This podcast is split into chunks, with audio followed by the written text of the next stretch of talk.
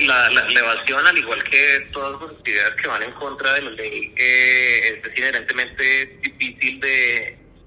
de, medir y de hacer proyecciones de, reducción eh, como consecuencia de distintas medidas, pero lo que sí pensamos es que, dada esa magnitud cercana a, sí que puede llegar hasta 80 billones de pesos, realmente eh, somos bastante optimistas con respecto a poder reducirla siquiera lo suficiente para que, teniendo en cuenta los 25 billones que busca recaudar la reforma tributaria por modificaciones al estatuto tributario, pues sí, por lo menos reducir la evasión lo suficiente para que los 25 eh, billones restantes vengan de, de, menor evasión, aunque a nosotros no nos gustaría,